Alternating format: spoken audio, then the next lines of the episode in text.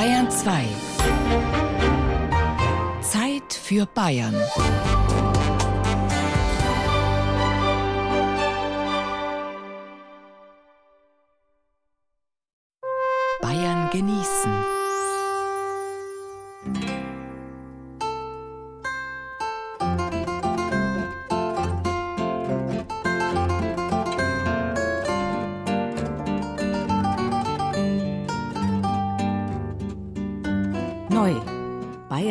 Genießen im Januar mit Gerald Huber. Prosit Neujahr, ob gut oder schlecht, wird später klar, hat Wilhelm Busch einmal gereimt. Wie oft bei ihm lapidare Worte mit großer Tiefe. Schließlich gibt es wohl kaum eine Zeit im Jahr, zu der wir so angestrengt in die Zukunft schauen, das zukünftige erforschen, erfragen wollen, wie um Neujahr. Was wird es bringen?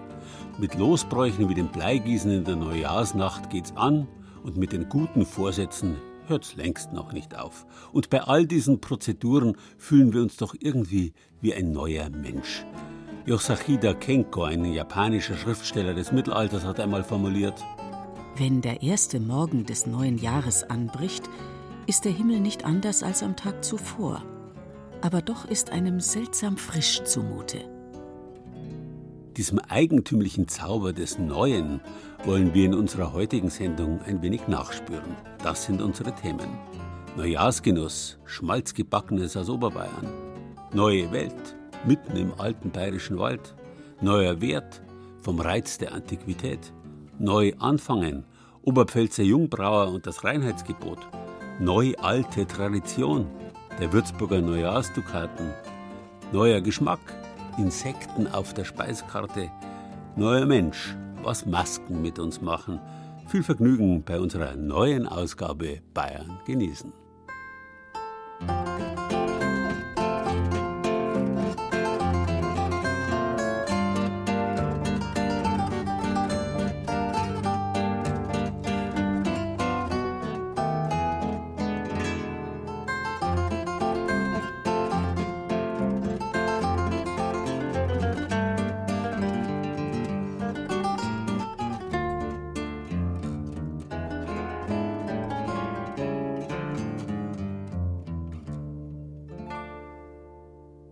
Feines Weizenmehl, heute überall, jederzeit und billig zu haben.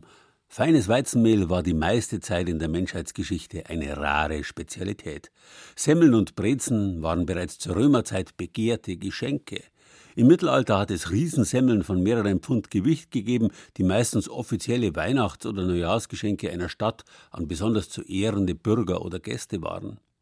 Denn Gebäck aus feinem weißem Mehl schmeckt beim Kauen leicht süßlich, und das war in Zeiten, in denen der Zucker noch mit Gold aufgewogen wurde, was ganz Besonderes. Deswegen gehört Weizengebäck bis heute zu allen unseren Festtagen, besonders natürlich auch in der Weihnachtszeit. Wer sich kein Weißmehl leisten hat können, und das waren gar nicht wenige, der war natürlich aufs gewöhnliche Roggenmehl angewiesen. Um das Gebäck in Zeiten des Zuckermangels trotzdem festtäglich zu machen, hat man es oft extra nahrhaft gemacht, indem man es in viel Schmalz herausgebacken hat. Auf Lateinisch heißt Kochen Coccere oder Cuquere, daraus unsere Wörter Kochen, Küche und Kirche. Ausgekochtes, ausgebackenes heißt excoctus, spätlateinisch scoctus, scuctus, und daraus haben sich die Schuxen entwickelt. Die haben also trotz ihrer Form nichts mit Schuhen zu tun, sondern sind ebenso wie Krapfen, Kirche oder Auszogene ein typisch schmalziges Feier- und Festtagsgebäck. In manchen Gegenden Oberbayerns, in Aschau im Chiemgau beispielsweise, gibt Schuxen besonders auf Neujahr oder Dreikönig.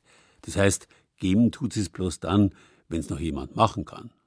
Schmalzgebackenes zu machen, ist nicht einfach ein Spiegelohr in die Pfanne hauen, sondern das ist schon etwas mehr aufwendig als jedes andere Gericht. Das gibt es ja auch nicht jeden Tag.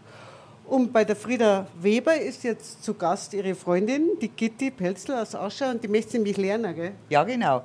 Weil das meine Großeltern und meine Mama hat das schon gemacht, aber mir hat das eigentlich keiner so richtig gelernt. Und wo hast das du gelernt, Frieda? Von meiner Schwiegermutter. Ich habe das schon ein bisschen vorbereitet, Gitte. Das ist jetzt schon mal drei, vier Stunden schön aufgegangen. Der Hefeteig. Der Hefeteig. Der ist ja mit Topfen gemacht. Am besten, wenn man noch zuerst reicht, den Breseltopfen halt, den alten noch, der ist noch besser wie der kaufte, aber er geht zur Not auch. Und ich habe jetzt das auf zwei Teile teilt und habe diese Kugel zu einer langen Wurst draht. Genau, und da hast du jetzt lauter so kleine Scheiben geschnitten und hast jetzt da Kugeln gemacht. Ja, und jetzt werden wir runde Kirchhall ausweigeln. Eugeln. Das ist noch zu dick, glaube ich. Das ist noch zu dick, aber ich glaube so Frieda, oder? Ja, umdrehen einmal. Genau. Ah, nicht so dünn. Nicht so dünn. Nein, so dünn auch nicht. Weil sonst reißt es uns gleich auseinander.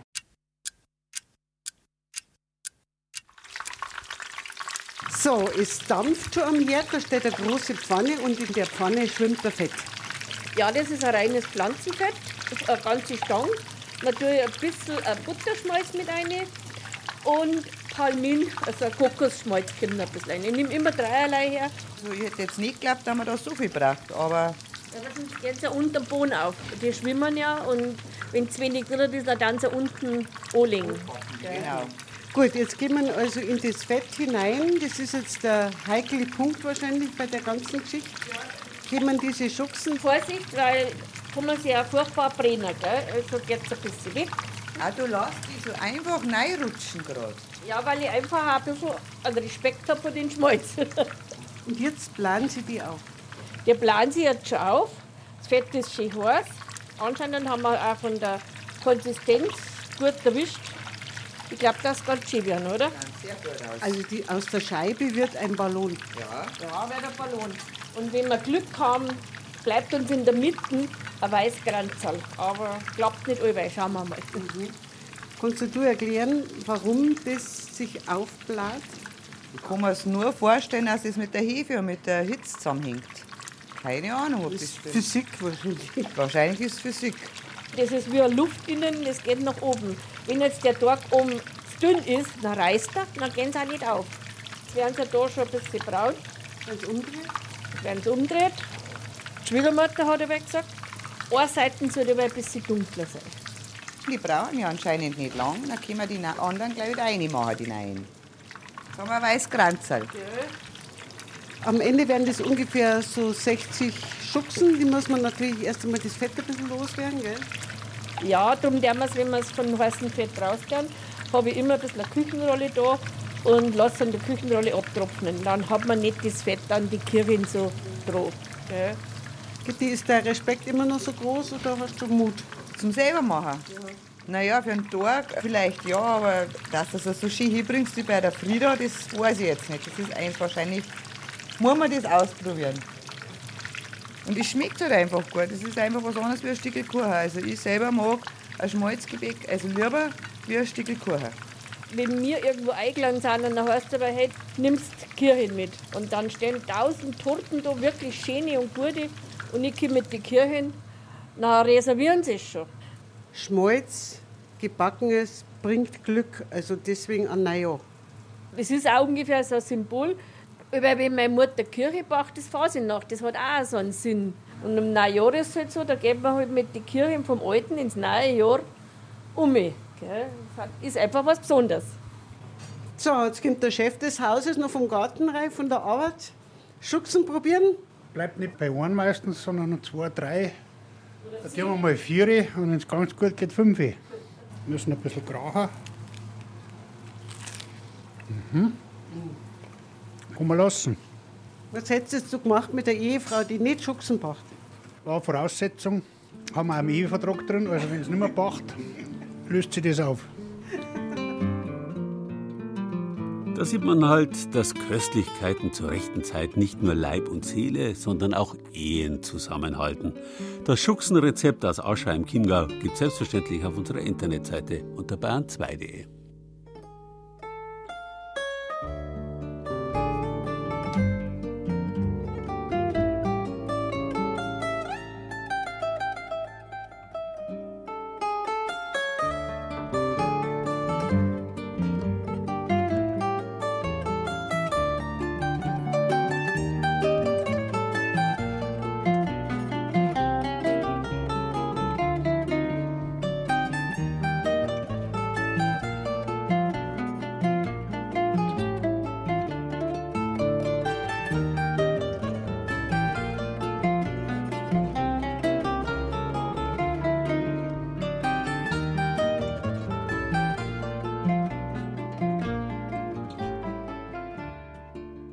Neu ist ein Wort, das es auf dem ganzen riesigen eurasischen Kontinent gibt, von Indien bis an den Atlantik. Ein Urwort der ersten Bauernkulturen, das perfekt in die Zeit des Jahreswechsels passt. Von der Zukunft, in die man jetzt gern schauen tät, ist nicht viel zu sehen. Stattdessen feiern wir den Moment. Den Moment, in dem der Zeiger hinüberspringt ins neue Jahr und für einen Augenblick alles stillzustehen scheint. Dieser Punkt ist das Nu, das Nun, das Jetzt. Im Prinzip das Einzige, was wirklich existiert. Und mit diesem Nu und dem Nun ist unser Wort neu verwandt. Das Jetzt kommt in jedem Augenblick neu daher. In einem Nu kann unser Leben eine neue Wendung nehmen. Und mit jedem Nun sehen wir ein bisschen mehr von dem, was auf uns zukommt, von der Zukunft. Und selbstverständlich ist alles, was neu ist, interessant, weil unbekannt. Und da ist es schon bemerkenswert, wie lang etwas neu sein kann. Viele Städte heißen bei uns Neustadt oder Neuburg, allesamt schon viele hundert Jahre alt. Und heute noch reden wir von Amerika als der neuen Welt, obwohl der Kontinent schon vor einem halben Jahrtausend entdeckt worden ist. Und im Bayerischen Wald gibt es eine neue Welt, die zwar jünger ist als die neue Welt in Amerika, dafür ist sie eine neue Welt mitten in der alten Welt. Sachen gibt's. Die neue Welt, das ist die Gegend um Breitenberg, einer Gemeinde im Bayerischen Wald. Bürgermeister Helmut Rührl, der einst als Lehrer in den Ort gekommen ist, kennt die Geschichte der neuen Welt, die der Passauer Fürstbischof im 17. Jahrhundert entstehen ließ, auch um sich neue Steuerquellen zu erschließen. Das ist die Zeit gewesen, wo sehr viele Menschen von Europa nach Amerika ausgewandert sind. Und dieses Gebiet zwischen Wegscheid und dem Dreisessel, das war früher ein fast zusammenhängendes Waldgebiet.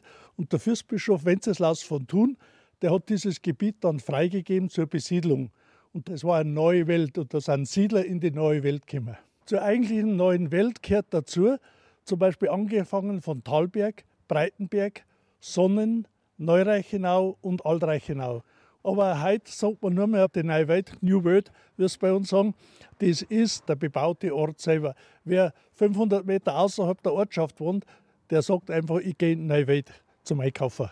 Heute meint man mit der neuen Welt nur noch Breitenberg.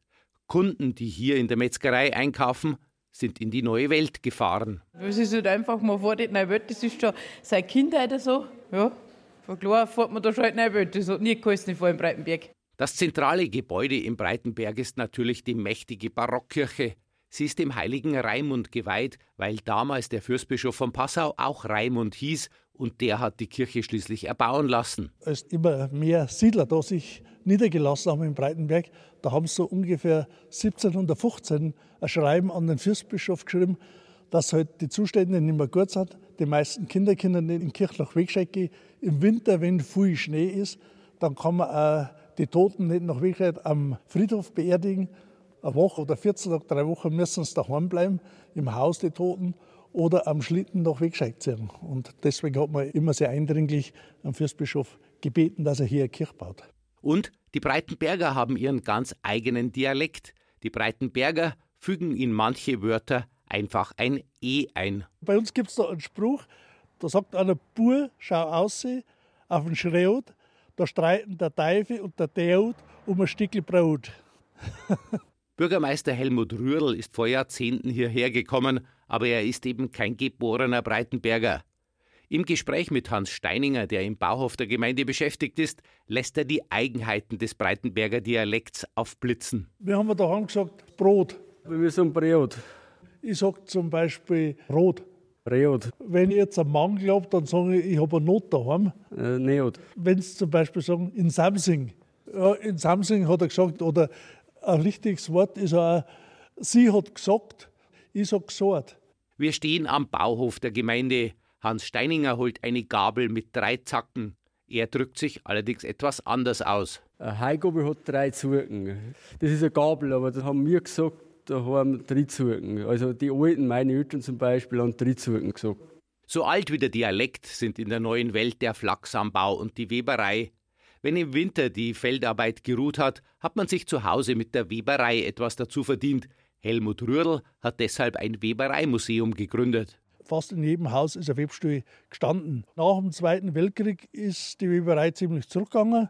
Und jetzt sind diese Geräte überflüssig geworden. Und nachdem das ein altes Kulturgut ist und eine alte Kulturtechnik, da habe ich den damaligen Bürgermeister überzeugen können, dass wir das sammeln. Breitenberg renommiert aber nicht nur mit seiner Geschichte. Breitenberg ist ein guter Tipp für Wanderer und Radfahrer. Eine Attraktion der Gemeinde ist die Skisprungschanze in Rastbüchel. Bei uns können sie ein bisschen über 80 Meter springen, eine ganze Jahresschanze. Wir haben eine Mattenschanze, im Sommer wird es hauptsächlich frequentiert, aber auch im Winter, die muss man dann beschneiden oder wenn der Schnee ist. Wir haben drei Schanzen oder sogar vier Schanzen, eine ganz kleine Anfängerschanze.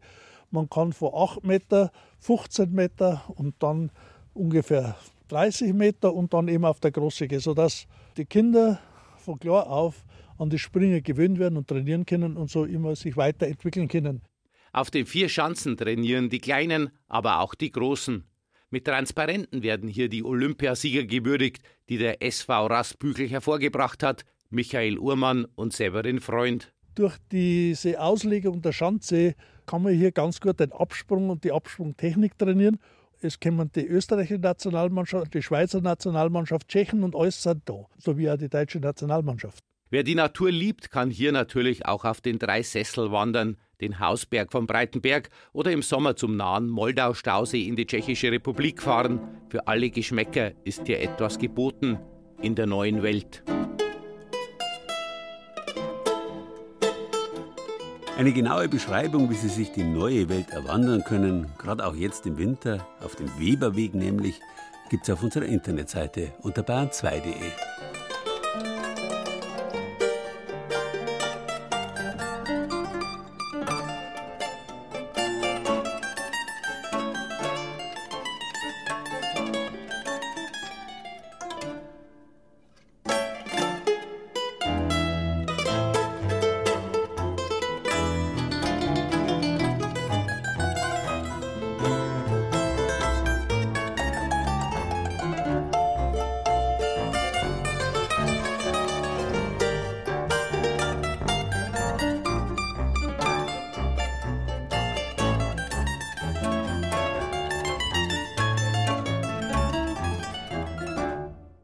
Vergangenheit ist, wenn man so will, der immer mehr anschwellende Wohlstandsbauch, den sich die Gegenwart ansammelt, indem sie sich durch unsere Zukunft frisst. Kaum glaubt man, man hat sie nun erreicht, die Zukunft, da ist sie in einem Nu auch schon wieder Gegenwart und im gleichen Nu nicht mehr neu, sondern auch schon Vergangenheit geworden, alt. Das alte, der solcher Art ernährte Bauch der Vergangenheit schwillt immer mehr an. Und nichts anderes heißt alt auch. Es hängt zusammen mit lateinisch alere, ernähren. Lateinisch altus heißt groß, erhaben. Die Alpen sind sogar himmelhoch gewachsen. Ein Kind wird alimentiert, ernährt und dabei allmählich groß, eben alt. Neu ist etwas bloß in dem Moment, dem Nu, in dem es Gegenwart ist. Alles, was vorbei ist, ist alt und existiert bloß noch in der Erinnerung. Alt und neu sind halt zwei Seiten einer Medaille. Das eine gibt's nicht ohne das andere. Und nur so ist es zu verstehen, dass Altes immer noch und immer wieder der letzte, neueste Schrei ist. Die würden äh, jetzt zum Beispiel in einer Anwaltskanzlei stehen im Eingangsbereich oder Arztpraxis. Ich kann sie noch nicht loslassen. Das ist ein Problem. Ich kann sie noch nicht loslassen. Der Bamberger Christian Wurlitzer ist leidenschaftlicher Trödler. Das Möbel mit den zwei Kunststoff-Sitzschalen auf einer Metallschiene hat er ganz banal auf dem Sperrmüll gefunden. Darfst dich gern sitzen. Du sitzt bequem zu warten. Du sitzt wirklich bequem. Gelb, die Farbe der Post. Wunderbare Sache. Ein tatsächlicher Wert lässt sich schwer ermitteln. Letztlich kommt es darauf an, was jemand bereit ist, für das Sitzmöbel zu zahlen. Christian Wurlitzer ist sich allerdings sicher, rund 800 Euro kriegt er dafür. Es sind Original. Es sind überall Stempel drauf, unten drunter. Also es ist keine äh, Nachmachgeschichte, die irgendwie jetzt gegossen wird, sondern das sind Original von der Post. Das hat die Recherche auch ergeben. Und was Original ist, ist Original. Authentisches hat offenbar seinen Preis. Immer wieder ergattert der Bamberger Trödler Altes bei Haushaltsauflösungen oder anstehenden Haussanierungen. Er schlägt zu, wenn das Alte dem Neuen im Weg ist. In einer Bamberger Schule störten etwa drei alte Deckenlampen die Modernisierung.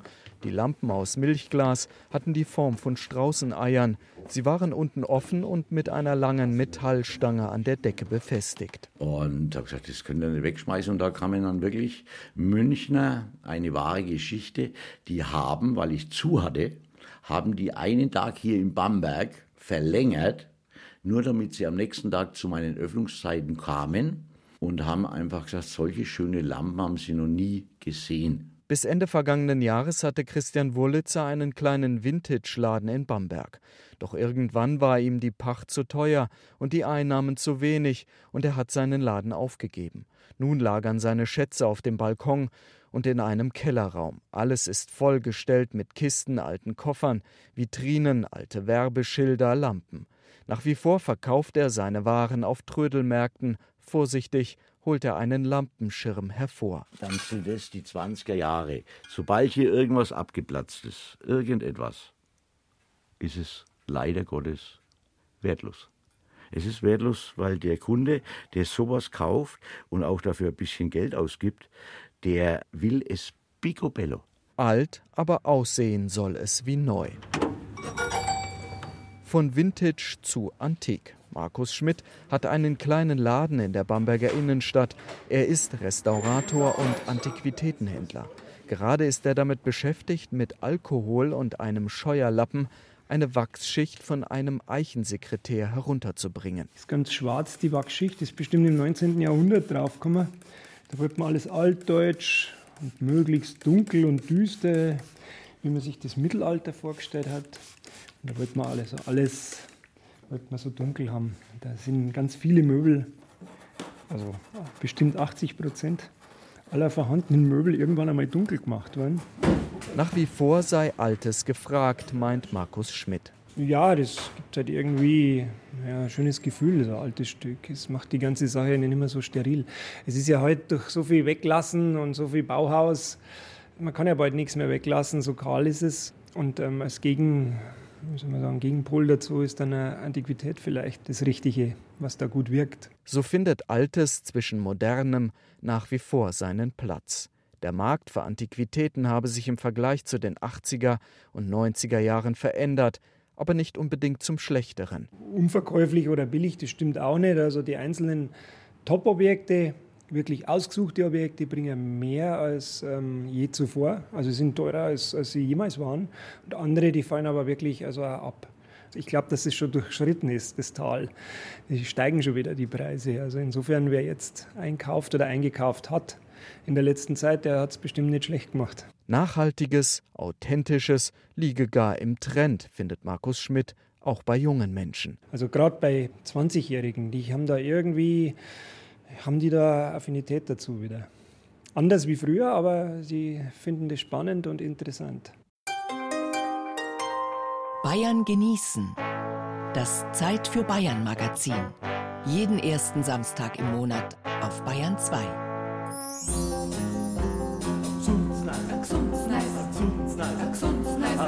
Nation. Er erhalt in jedem Fall Haus und Hof und Hähnersteu. A. A Gsundsneis. A. A Gsundsneis. A Gsundsneis, ja.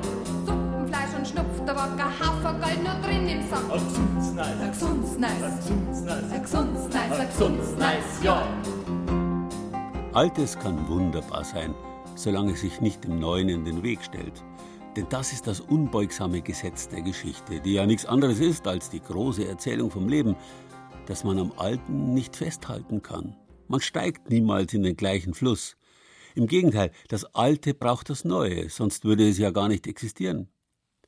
Freilich stimmt es auch andersherum. Wenn wir unsere Wege in der Vergangenheit nicht kennen würden, dann wüssten wir nicht einmal die ungefähre Richtung, die wir in der dunklen Zukunft einschlagen sollten. Will heißen, wir brauchen die Vergangenheit als Material, als Steinbruch, mit dessen Hilfe wir an unserer Zukunft bauen können. Wir dürfen das Alte aber nicht einsetzen als Bollwerk gegen die Zukunft. Die Versuchung dazu ist immer wieder groß. Nehmen wir einmal das bayerische Reinheitsgebot. Es verfügt bekanntlich, dass so wörtlich zu keinem Bier mehr Stücke als allein Gersten, Hopfen und Wasser verwendet und gebraucht werden sollen. Das war 1516 eine gute Definition. Allerdings hat man in der bayerischen Braugeschichte bei Bedarf immer auch Ausnahmen erlaubt. Und letztlich war das Brauen in Bayern immer ein altes Herkommen. Das Reinheitsgebot war bald vergessen. Hervorgeholt hat man es erst wieder im 20. Jahrhundert. Da sollte mit seiner Hilfe zuerst in den 50er Jahren der Import von sogenannten Zuckerbieren aus anderen deutschen Bundesländern nach Bayern verhindert werden.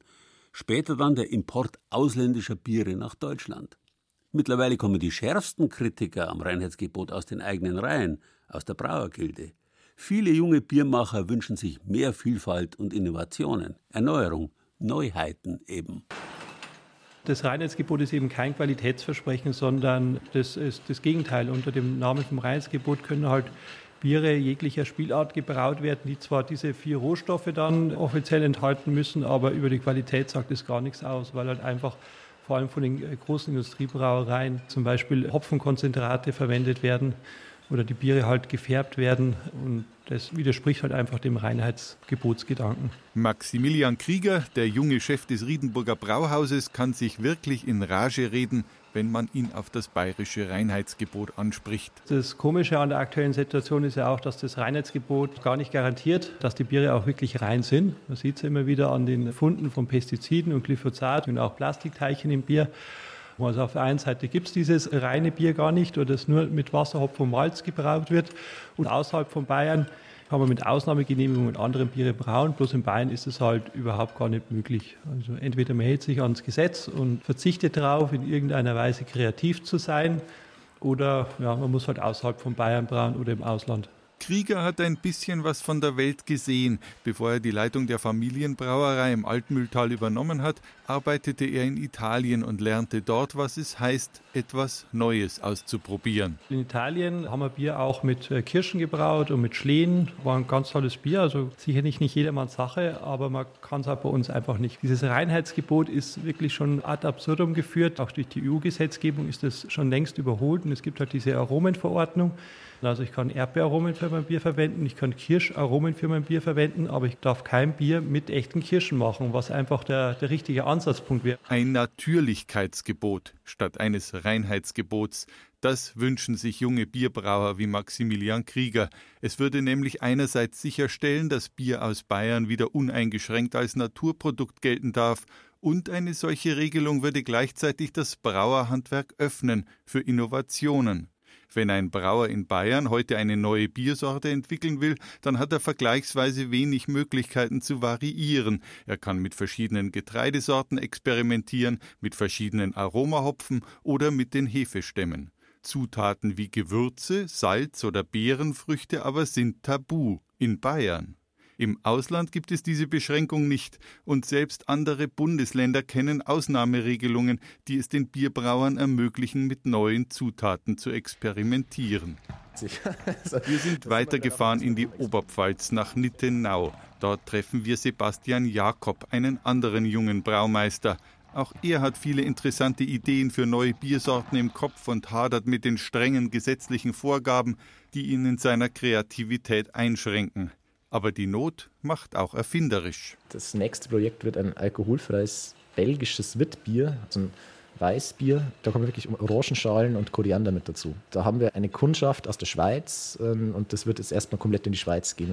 wie das hier halt rechtlich aussieht, das weiß ich halt nicht genau. Orangenschalen und Gewürze im Bier, das geht ja wohl gar nicht nach dem Reinheitsgebot. Jakob hofft trotzdem, dass er vielleicht ein Schlupfloch findet, und seine neue Bierkreation bald auch den bayerischen Biertrinkern anbieten darf. Das ist alkoholfrei. Also vielleicht gibt es ja da irgendeinen einen Schleichweg. Weiß ich nicht. Generell ist es einfach schade, sagt Sebastian Jakob, was den bayerischen Biertrinkern durch die strenge Gesetzeslage alles entgeht. Was auch sehr wunderschönes Bier ist, was ich aus Österreich ist ein, ist ein Honigbier. Das ist ähm, ein ganz normales helles Bier mit einer sehr schönen Trinkbarkeit, wo dann vor der Gärung noch ein bisschen Honig mit dazu kommt. Da wird der Zucker von der, der Hefe dann mitvergoren und es bleiben dann wirklich nur diese Honig-Aromastoffe im Bier. Das hat auch einen sehr eigenen Touch, das Bier. Also das hat schon auch was Besonderes. Vielleicht muss das bayerische Brauwesen einfach zur Erneuerung gezwungen werden. Zur Not auf dem Rechtsweg, sagt Sebastian Jakob.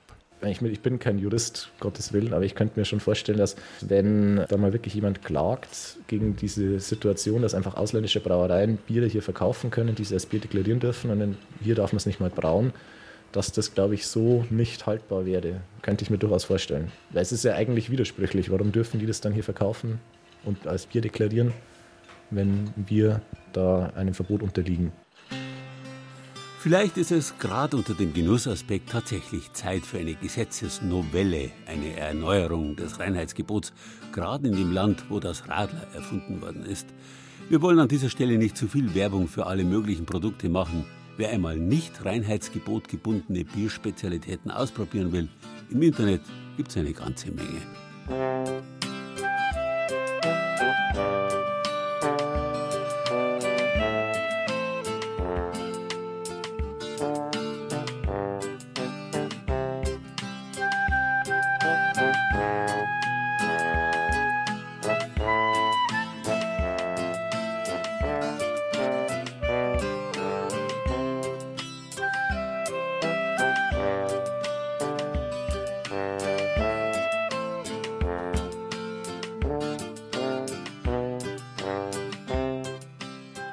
Mittelalter hat man kein eigenes Neujahrsfest gekannt. Man hat das neue Jahr einfach an Weihnachten beginnen lassen, also am Tag der Wintersonnenwende. Erst im Jahr 1691 hat Papst Innozenz XII. beschlossen, Weihnachten und Neujahr zu trennen. Künftig sollte das Neujahrsfest am 1. Januar begangen werden. An dem Tag also, an dem schon im alten Rom Neujahr gefeiert wurde. Weil Weihnachten und Neujahr so lang das gleiche Fest waren, muss man auch vorsichtig sein, wenn in früheren Zeiten von Neujahrsgeschenken die Rede ist. Sie könnten auch Weihnachtsgeschenke gewesen sein. Andererseits wiederum ist auch unser heutiges Neujahrsfest ein kleiner Geschenktermin. Der Postbote, die Zeitungsfrau oder die Müllmänner kriegen auf Neujahr oft ein kleines Präsent. Darüber hinaus war Neujahr schon immer auch ein wichtiger Termin für das Zahlen von Steuern und Abgaben aller Art, die oft mit einem eigens geprägten silbernen Neujahrspfennig beglichen wurden. Wohlhabendere Leute haben da oft solche Pfennige pfundweise entrichtet oder die Summe dann in Gold umgerechnet und in Gulden oder Dukaten gezahlt. Reiche Städte konnten dafür auch eigens einen Neujahrsdukaten prägen. Eine ganz neue, spezielle Goldmünze also für die Abgabe an Neujahr. Die Stadt Würzburg war so eine Stadt, in der es schon im Mittelalter Neujahrsdukaten gegeben hat. In den letzten Jahren ist dieser alte Brauch für einen guten Zweck wieder aufgenommen worden. 180 Kilo wiegt sie schon, die historische Münzpräge der Sparkasse Mainfranken. 200 Jahre alt ist das gute Stück aus Stahl. Wer diese handbetriebene Maschine mit Schwungrad in Gang setzen will, der braucht schon ein bisschen Wumms in den Knochen, sagt Reinhard Ermer von der Herstellerfirma. Jetzt präge ich mit Schwung. Jetzt schlägt der Stempel auf. Jetzt kann ich dann mal kontrollieren, wie die Medaille aussieht. Jetzt wird sie entfernt. Sieht gut aus. Jetzt kann ich sie ausschlagen. Und nun ist sie fertig. Und wie sieht sie aus Ihrer Meinung nach? Sehr gut gelungen. Beide Motive, Vorder- und Rückseite, sehr schön, gefällt mir sehr. Der Neujahrsdukat der Sparkasse Mainfranken für 2019. Aus reinem Silber und mit einem Durchmesser von gerade mal 20 mm glänzt er von allen Seiten. Ganz klar, jedes Jahr wird ein neues Motiv gestanzt, so Stefan Hebig von der Sparkasse Mainfranken. Dieses Jahr ist darauf die Clara Löwe zu sehen. Das ist eine der ersten Stadträtinnen in Würzburg. Und zwar 1919. Das erste Mal, dass Frauen in den Stadtrat gewählt wurden. 100 Jahre Frauenwahlrecht ist das Thema was eben der Neujahrsdukat auch abbildet. Was ist auf der Rückseite? Auf der Rückseite ist ein Auszug aus dieser Bekanntmachung im Jahr 1918, als diese Gesetzesänderung in Kraft getreten ist und eben dann 1919 erstmals auch Frauen wählen durften und Frauen gewählt werden durften. Vielleicht schauen wir mal gemeinsam auf die Dukaten der vergangenen Jahre. Was war denn da bisher auch abgebildet? Ja, wir haben hier zum Beispiel den Dukaten aus 2016, 2017. Da haben wir 700 Jahre Rathaus in Würzburg gefeiert, also das Gebäude hier, das Rathausgebäude. Wir haben hier einen anderen schönen Dukaten. Da erinnern wir daran, dass Würzburg 200 Jahre zu Bayern gehört. Das war im Jahr 2014, also 1814 war ja äh, das Jahr, an dem Würzburg zu Bayern angegliedert wurde. Und ja, wir haben in den vergangenen Jahren über viele verschiedene Jubiläen berichtet, beziehungsweise den Dukaten geprägt, seien es jetzt Gebäude oder auch Menschen, wo wir eben ein schönes Jubiläum daraus feiern konnten. Man hört schon, der Brauch des Neujahrsdukaten kann auf eine lange Tradition zurückblicken. 1408 wird er das erste Mal erwähnt. Ja, also der Brauch, der geht wohl aufs 15. Jahrhundert zurück. 1408 gibt es wohl die ersten Aufzeichnungen darüber. Da war der Neujahrsdukat eine Abgabe der Würzburger Bürger an den Bischof, später dann auch zu Hilfe für ärmere Menschen. Und die Sparkasse hat diesen Brauch in den 80er Jahren wieder aufleben lassen. Der wurde nämlich zum Ende der Monarchie auch eingestellt. Und die Sparkasse führt diesen Brauch einfach weiter seit den 80er Jahren. Und die Sparkasse Mainfranken schickt diesen Neujahrsdukaten sogar nach München. Dort darf sich dann Bayerns Ministerpräsident über das Geschenk aus Unterfranken freuen. Da erinnern wir sozusagen an den jahrhundertelangen Brauch, dass das eine Abgabe an den Bischof bzw. an den Landesherrn war. Heutzutage natürlich auch mit einem kleinen Augenzwinkern. Dass in diesem Jahr die Kommunalpolitikerin Clara Löwe auf dem Neujahrsdukaten abgebildet ist, das freut in Würzburg vor allem eine Frau, Marion Schäfer-Blake. Man kennt sie hier nicht nur als langjähriges Stadtratsmitglied, sondern auch als Bürgermeisterin. Sie war eine der ersten Stadträtinnen in Würzburg, das heißt also ab 1919. Ich denke, dass sich viele Frauen und natürlich auch Männer gar nicht vorstellen konnten, was das bedeutet hat, als die Regierung endlich am 12. November, also 12. November 1918, das aktive und passive Wahlrecht für Frauen eingeführt hat. Seit 1908 durften zwar Frauen in politischen Verbänden mitarbeiten, aber sie durften weder wählen noch gewählt werden. Kann man sich das vorstellen? Der frisch geprägte Neujahrsdukat auch bei den Bürgern beliebt. Und so gibt es die Gelegenheit für alle, den kleinen Dukaten noch bis Ende Januar zu erwerben. Auf Nachfrage auch in Feingold. Stefan Hebig. Wir verkaufen den Neujahrsdukaten in der Sparkasse hier in Würzburg an der Hauptkasse und zwar für 15 Euro das Stück. Der Erlös wird aufgerundet und kommt dann einem guten Zweck hier in Würzburg zugute. Und wir können Sie beruhigen. Sie müssen, wenn Sie so einen Neujahrsdukaten haben wollen, nicht eigens dafür nach Würzburg fahren. Sie fahren ja wahrscheinlich sowieso hin, wegen dem guten Wein vom Stein, ins Bürger- oder Juliusspital oder in den Hofkeller. Und da können Sie ihn dann ja gleich mitnehmen, oder?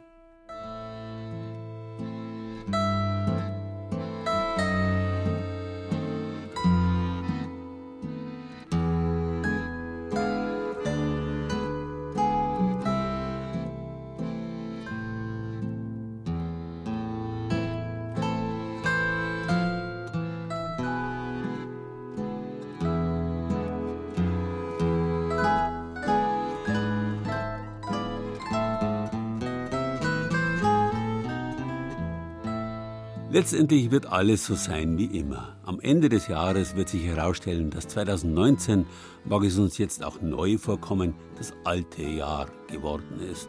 Neu kommt uns 2019 bloß deshalb vor, weil noch völlig unbekannt ist, was es uns bringen wird. So ist es übrigens mit allem, was neu ist. Wenn etwas sehr neu ist, dann ist es meistens unbekannt und stößt regelmäßig auf Ablehnung. Der große Verhaltensforscher Konrad Lorenz hat einmal gesagt, dass etwas neu ist und daher gesagt werden sollte, merkt man erst, wenn man auf scharfen Widerspruch stößt. Beim Essen ist das nicht anders. Was der Bauer nicht kennt, das frisst er nicht. Genau, und deswegen gibt's ja ein Jahr raus die gleiche kulinarische Ödnis von Aufschnitt und Schweinsbraten. Nichts dagegen, im Gegenteil, aber ja ein Jahr raus Weswegen ich an dieser Stelle immer wieder dafür eintrete, dass man Neues, Ungewohntes zumindest einmal probiert haben sollte, um dann ein tatsächlich kompetentes Urteil fällen zu können. Man muss ja nicht gleich mitten in Bayern gebratene Heuschrecken verzehren. Oder vielleicht doch? Die sind ja schon sind ja relativ klein. Heuschrecken ist ja nur mal gerade in unseren Breitengraden nicht unbedingt so häufig zu finden auf der Speisekarte. Dann ne, probieren wir das mal, wenn es das hier schon gibt. Meine Frau war mit dabei. Ich glaube, alleine hätte ich es jetzt nicht gemacht, dass mich da etwas anguckt und man dann das äh, doch essen soll. Entomophagie, so heißt der Fachbegriff, wenn Menschen Insekten verspeisen. Wie zum Beispiel in Asien. Dort gehören die Krabbeltierchen traditionell zur Ernährung. Wespenlarven, Schaben, Libellen. Die australischen Aborigines greifen bei Maden, Motten oder Ameisen zu. Hierzulande haben es Insekten aber schwer. Unwillkürlich steigt bei vielen Menschen ein Ekelgefühl hoch. Noch immer angefeuert von Dschungelcamp-Sendungen, in denen Prominente vor laufender Kamera allerlei Ungeziefer verschlingen müssen. Trotzdem, Erst im vergangenen Jahr hat ein Discounter tiefgekühlte Insektenburger zum Verkauf angeboten. Eine Art Frikadelle mit Buffalo-Würmern. Und ein Erlanger Start-up-Unternehmen vertreibt Soja-Bolognese, Müsliriegel oder Brotmischungen mit 10% Mehl von gemahlenen Heimchen. Insekten ein neuer Ernährungstrend? Heuschrecken sind es, die zumindest in dem Nürnberger Szene-Restaurant Australian auf der Speisekarte stehen. Catch the Hopper also Fang die Heuschrecke heißt das Gericht. Selbst fängt der Restaurantinhaber Richard Karatay die Tierchen freilich nicht ein. Ein Lieferant aus Norddeutschland schickt ihm die gefriergetrockneten Insekten im Plastikbeutel zu. Die sind in Deutschland gezüchtet, biologisch. Und da verarbeiten wir das Ganze. Die Beine und die Flügel, die äh, werden abgemacht und Rest bleibt. Augen auch, bleiben auch. Panse auch, weil es ist wichtig. Knackig. und innen ist es weich. Seit vergangenem Jahr sind aufgrund einer EU-Verordnung Insekten auch bei uns zugelassen, als neuartiges Lebensmittel. Heuschrecken gelten als wertvolle Nährstofflieferanten. Daniel Schulz, Diätassistent am Universitätsklinikum Erlangen, weiß, beim Eiweißwert können Heuschrecken mit anderen Fleischsorten mithalten. Der Eiweißgehalt ist bei gefriergetrockneten Heuschrecken doppelt so hoch wie zum Beispiel bei Rinderhackfleisch. Im Vergleich mit Fisch schneiden Heuschrecken ebenfalls gut ab.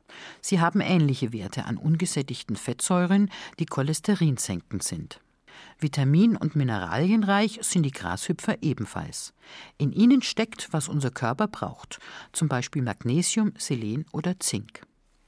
Mal etwas ganz Neues ausprobieren? Ob das der Gast wagt, der sich in dem Nürnberger Restaurant mit einem Freund zur Mittagspause trifft? Seine Skepsis gegenüber den essbaren Heuschrecken, denen ein nussiger Geschmack nachgesagt wird, verhehlt er nicht. Bei mir isst ja immer das Auge mit. Und ich habe da schon ein wenig ein Problem damit. Ich war ja auch schon mal in Thailand und da gibt es ja sowas auch. Ich habe es nicht angefasst. In der Küche bereitet der Koch den Vorspeisenteller vor. Eine Handvoll Heuschrecken tauchen jetzt in die Fritteuse ein. Und jetzt wird frittiert, dann verliert es auch ein bisschen von Gewicht. Ja, ein bisschen. 20 Sekunden, 30 Sekunden. Ja, das soll auch nicht so viel sein, weil sonst werden sie sehr trocken. Das ist schon fast fertig. Möchten Sie probieren? Auf dem breiten Rand des Tellers sind acht Heuschrecken arrangiert. Die jeweils rund vier Zentimeter kleinen frittierten Larven ruhen auf einem Zwiebelbett. Dazu gibt es Meeressalz, Chilisauce und Safranöl. Die Portion kostet 9,90 Euro. Der Gast atmet tief durch und fasst all seinen Mut zusammen. Oh. Die schauen ja süß aus, ne? Und sogar im Speckmantel hier auch noch. Vielleicht das heißt, soll ich das gut. zuerst essen? Das sieht nicht ganz so nach Heuschrecke aus. Sieht aus wie so ein kleines Würstchen im Schlafrock. ja, die kleinen Heuschrecken. Also, ja, man sieht noch die Augen. Ach ja. Oh. Mhm. Sehr knusprig. Ja, also wenn man das nicht wüsste, dass das eine Heuschrecke ist, würde ich gar nicht drauf kommen. Wenn ich jetzt eine Blindverkostung machen würde, würde ich sagen, das ist irgendwas Nussiges. Erdnussflip. Ja, könnte man wirklich meinen. Tatsächlich schmecken die Heuschrecken wie Erdnussflips. Sie sind nur nicht so fettig. Dippt man die nackte Heuschrecke in Safranöl, verstärkt sich der nussige Eigengeschmack etwas. Der Speckmantel dagegen übertüncht ihn kräftig. Den Hunger stillt die Portion nicht. Doch um Gastronomiekritik geht es beim Heuschreckenverzehren nicht. Es hat mich schon ein bisschen Überwindung gekostet. Und da ihr schon probiert habt vor mir, war es nicht mehr ganz so schlimm. So, wollen Sie auch noch einen? Kein Witz, auf unserer Internetseite unter bayern2.de gibt es Rezepte für einen Original-Grillenburger und Schokokekse mit Insektenmehl. Guten Appetit!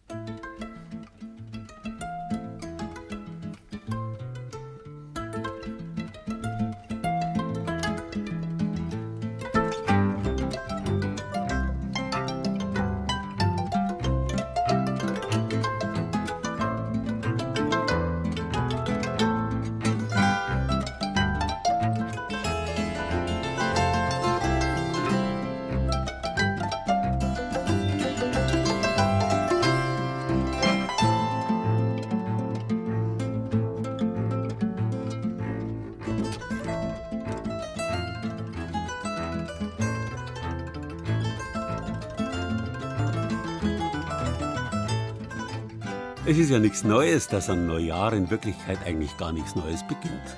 Es sind bloß wir, die immer etwas Neues brauchen und haben wollen, weil es bekanntlich die Abwechslung ist, die erfreut. Und dann braucht man eben zur Abwechslung mal was anderes, ein anderes, verändertes Leben. Gute Vorsätze sind dazu die eine vielgenutzte Methode, das Leben zu verändern, aber gute Vorsätze scheitern oft gerade in dem Moment, in dem man sich der zweiten Lebensänderungsmethode hingibt, dem Fasching. Und es kommt keinesfalls von ungefähr, dass sowohl Vorsätze wie auch Fasching mit dem Neujahr ihren Anfang nehmen.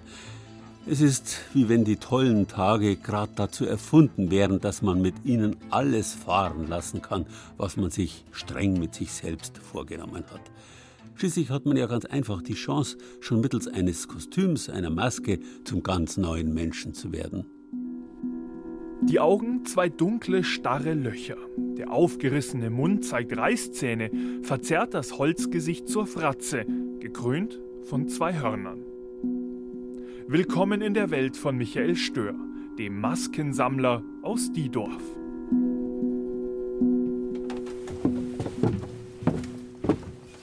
Eine Treppe führt hinauf in sein Museum im Dachgeschoss eines alten Bauernhauses. Darin 9000 Masken aus allen Erdteilen und Kulturen und damit 9000 Möglichkeiten. Also die Maske äh, macht, wenn man das grundsätzlich sieht, äh, aus einem Menschen einen neuen Menschen. Einerseits kann sich dieser Mensch hinter dieser Maske verstecken, oder eben sein eigenes Ich erweitern und das eigene Ich nach draußen tragen in einer ganz anderen Rolle. Wenn man den Fasching nimmt, darf man in dieser Zeit vielleicht mal die Frau oder das, äh, die Freundin seines äh, nächsten Freundes dann nachher auch mal etwas enger in die Arme nehmen. Äh, man muss also sich nicht an die festen Regeln halten. Die Maske erlaubt also eine neue Erfahrung, den Tabubruch, heute noch und damals sowieso. Also man wollte ja zurück zu den einfachen äh, Lüsten der Natur. Diese Formen, wo die Adeligen dann im Garten sich als Schäfer verkleidet haben und da den Mädels hinterher gehoppert sind äh, und äh, sich dann in den eigens dafür aufgestellten kleinen Häuschen dann dort äh, vergnügt hatten. Neben die fleischlichen Gelüste tritt freilich das Übernatürliche, das nicht Greifbare, wie bei den Perchten, jenen alpenländischen Gruselmasken, welche die Wintergeister vertreiben sollten. Diese Perchten, sie sind zugleich ein gutes Beispiel dafür, wie sich Tradition neu erfindet. Es ist äh, so, dass die jungen Leute den Brauch aufrechterhalten wollen. Das ist die offizielle Begründung. Tatsächlich ist es so, dass sich diese maskierten Tänzer dann auch äh, heutzutage schlägern. Das aber bitteschön im neuen, auf alt getrimmten Pelzgewand, gekrönt von einer Maske im Look der Horrorfilme und Computerspiele, gerne für 1000 Euro und mehr. Und neuer Maskentrend ist so etwas, wenn man mit Piercing, wenn man äh, mit Blut aus Heißkleber äh, auf eine holzgeschnitzte Maske dann nachher so einen lebenden Toten oder gräuslichen äh, Troll oder sonst etwas darstellt, wenn da Wunden aufplatzen wie bei dieser Maske, gibt es da solche Geschwüre dann nachher. Klingt modern, ist aber immer noch irgendwie von gestern. Die wirklich neuen Masken, die findet man ganz woanders. Hallo, ich hoffe, es geht euch gut. Ich hoffe, ihr habt einen tollen Sonntag. Ich habe diesen Look hier gerade für euch geschminkt, weil immer wenn ich ihn getragen Hallo, habe, viele drunter kommentiert haben, ob ich das nicht mal äh, zeigen kann, wie ich das mache. Ich Stirn kein vergessen. Willkommen auf YouTube. In zehnminütigen Tutorials erklären hübsche junge Frauen, wie Contouring funktioniert Contouring wie Kontur, also es geht ums Gesicht modellieren mittels Highlighter, Wimpernzange mit Zellenwasser, Facepaint-Pinsel, Concealer, Pinselset, Vaseline, die übliche Leier. Das Prinzip helle Schminke hebt hervor, dunkle Gesichtspartien treten zurück. Das Ergebnis? Höhere Wangenknochen, stupsigere Nasen, ein zarteres Kinn. Hashtag Beauty, Hashtag Glow, Hashtag Kim Kardashian. So, Herr Stör vom Diedorfer Maskenmuseum. Würden Sie als Maskenfachmann sagen, das ist auch eine neue Art der Maskierung? Selbstverständlich. Ne? Es ist äh, zwar eine Maske, die jetzt nicht mit wirklich haptischen Effekten arbeitet, nicht greifbar ist, sondern die jetzt eben durch Illusion äh, eben dieser Weißhöhung im Gesicht dann arbeitet. und äh, natürlich ein völlig anderes Gesicht modellieren kann damit. Ne? Sehr interessante Sache. Ne? Ähnlich Snapchat. Da verschickt man mit dem Smartphone kurze Videos oder Bilder, die sich löschen, sobald der Adressat sie gesehen hat. Dabei kann man sich virtuell maskieren mit einer Katzennase und Katzenöhrchen oder einem Astronautenhelm. Wenn Sie eine neue Maske machen müssten, die sinnbildlich für unsere heutige Zeit ist, was hätte die denn für Merkmale? Also wahrscheinlich wäre es sehr sinnvoll, aus so einem Laptop etwas äh, zu machen und vielleicht eine beißende Maske dann nachher zu bekommen, möglichst äh, abweisend und möglichst wenig mit sinnlichen Effekten. Michael Stör und sein kritischer Blick auf unsere Zeit. Der Schriftsteller Otto Erich Hartleben schrieb einst: An der Maske, die wir uns vorbinden, erkennt man uns. Das klingt nur aufs erste Hinhören neu. Und wenn wir überlegen, von unserem jeweiligen Image reden wir nicht selten. Und ein Image, ein Bild ist ja nichts anderes als eine Maske, deren Aussehen wir maßgeblich selbst mit beeinflussen.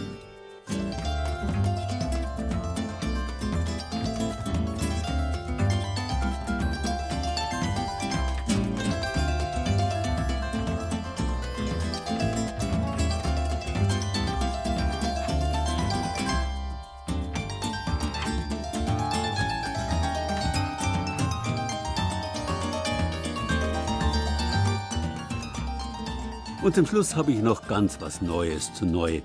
Haben Sie gewusst, dass unsere Zahl 9 mit neu zusammenhängt?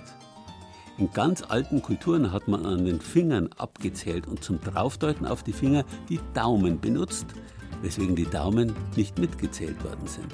Nach acht Fingern war Schluss und man hat mit dem ersten Finger neu anfangen müssen, von neuem, eben neun. So ist es in allen alten Sprachen, auch im Lateinischen. Da heißt neu Novus und neun deswegen Novem. Weil acht also quasi die letzte Zahl war, galt sie deswegen schon immer als Symbol für Vollkommenheit und für Unendlichkeit. Dafür steht heute noch die liegende Acht.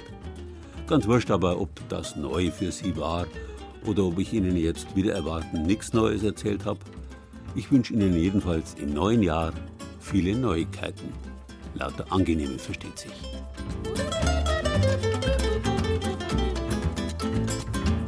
Neu. Das war Bayern genießen im Januar mit Gerald Huber und sieben Beiträgen aus den sieben bayerischen Regierungsbezirken. Regina Vandal aus unserem Studio Oberbayern hat demonstriert, wie Schuchsen gemacht werden. Thomas Muckenthaler aus dem Studio Ostbayern war in der neuen Welt im bayerischen Wald unterwegs. Vom neuen Wert alter Sachen hat Carlo Schindhelm aus unserem Studio Franken erzählt. Uli Scherr aus unserem Ostbayern-Studio hat mit jungen Oberpfälzer Brauern für die Erneuerung des bayerischen Reinheitsgebots plädiert. Irina Hanft aus dem Studio Mainfranken hat sich die neuen alten Würzburger Neujahrsdukaten angeschaut. Die neuen Insektenspezialitäten in einem Nürnberger Restaurant hat Ilona Hörath aus unserem Studio Franken probiert und Andreas Herz aus dem Studio Schwaben hat sich erklären lassen, wie Masken aus uns neue Menschen machen. Ton und Technik Monika Xenger, Redaktion Gerald Huber.